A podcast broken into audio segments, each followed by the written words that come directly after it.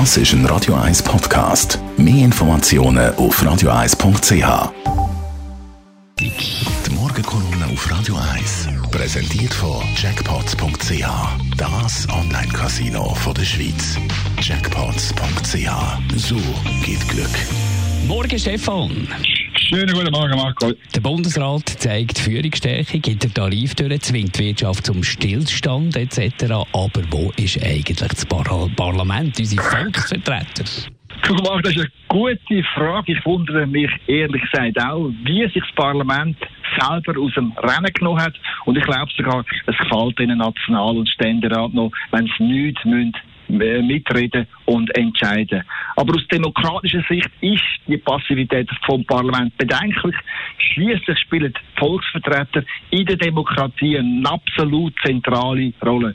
Sie kontrollieren die Exekutive und verlangen, wo nötig, Änderungen bei wichtigen Entscheidungen. Und in Bern oben, da entscheidet der Bundesrat tagtäglich über weiß Gott unglaublich einschneidend über Sachen, wo es sogar um Leben und Tod geht.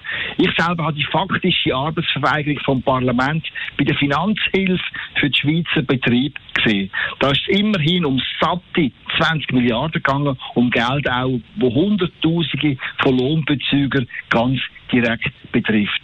In dem Rettungspaket aber, da haben die beiden Grossbanken mitgeredet, da ist die Nationalbank dabei gewesen und Finanzmarktaufsicht und natürlich der Finanzminister Uli Maurer. Das Parlament aber oder die Finanzkommission, die sind verstummt und am Schluss vor vollendete Tatsachen gestellt worden. Und wenn wir gerade dabei sind, bedenklich finde ich weiter, dass das Parlament erst Anfangs Mai in der Berner Expo-Halle zusammenkommt und gerade mal für lächerliche zwei Tage.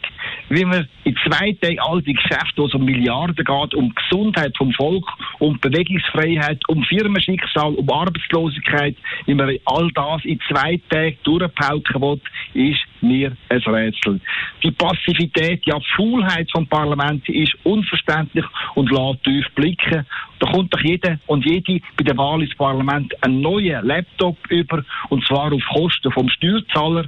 Mit dem Computer wäre es doch das einfachste von der Welt, Sitzungen übers Internet abzuhalten und mitzureden.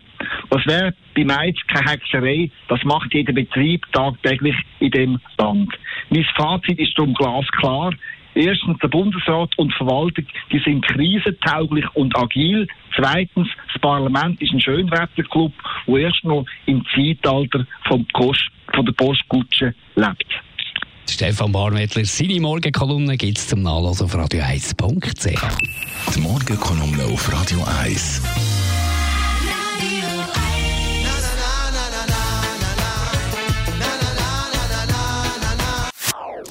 Das ist ein Radio 1 Podcast. Mehr Informationen auf radio1.ch.